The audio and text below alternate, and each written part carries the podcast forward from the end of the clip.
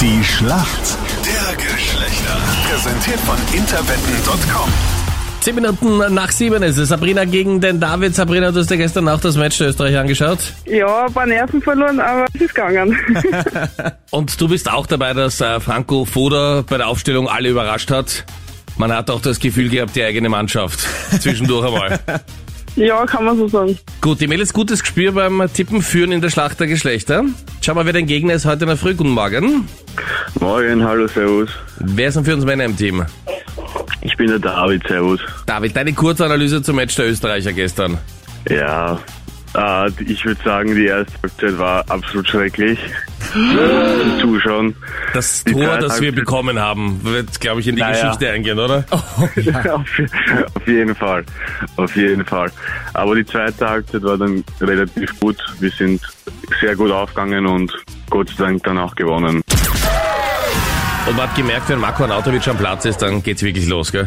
Dann geht's wirklich los, das stimmt, ja. Die Frage, David, bist du ein guter Lippenleser? Äh, ein guter Lippen, ja, ja. Hast du entziffern können, was Marco Arnautovic gesagt hat, dass Alaba ihm den Mund zu halten musste? Das ist, glaube ich, das große le- Rätsel. Le leider nicht, nein, das habe ich. Vielleicht das hab ich einfach, gestern- dass er das Leben von den anderen kaufen kann, oder? Ja, das kann er auch so. Ja, also, wahrscheinlich. Also ich habe gestern sogar extra gegoogelt, weil mich Ja. das so interessiert hat. Aber Ja. ich habe nichts ich hab nix gefunden. Nein. Warte, ich muss das auch schnell googeln und schauen. Ja, es ist wa- super was er gesagt schwierig. haben könnte, denn man konnte es auch lippentechnisch nicht lesen, weil Alaba ihm wohlweislich anscheinend wirklich den Mund zugehalten hat. Ja. Schweigepflicht am Fußballplatz. ja. Na, Wahnsinn. Aber trotzdem ich möchte das sagen, was heute alle denken in Österreich.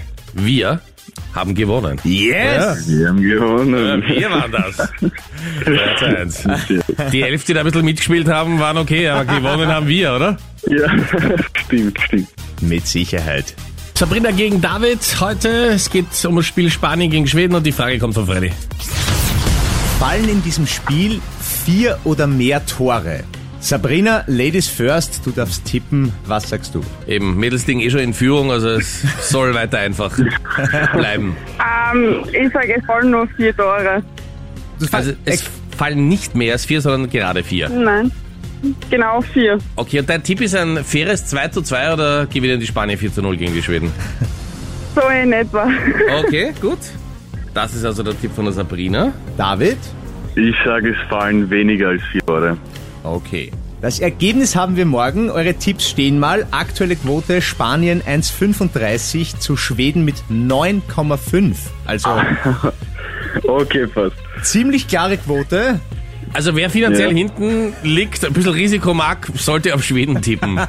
Wenn sie gewinnen, sehr unwahrscheinlich ist, von der Quote her zahlt sich's aus. Absolut. Absolut. Sabrina und David, danke euch fürs Mitspielen.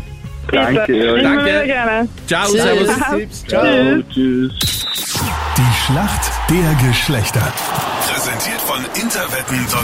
Tanzen ist unser Sport.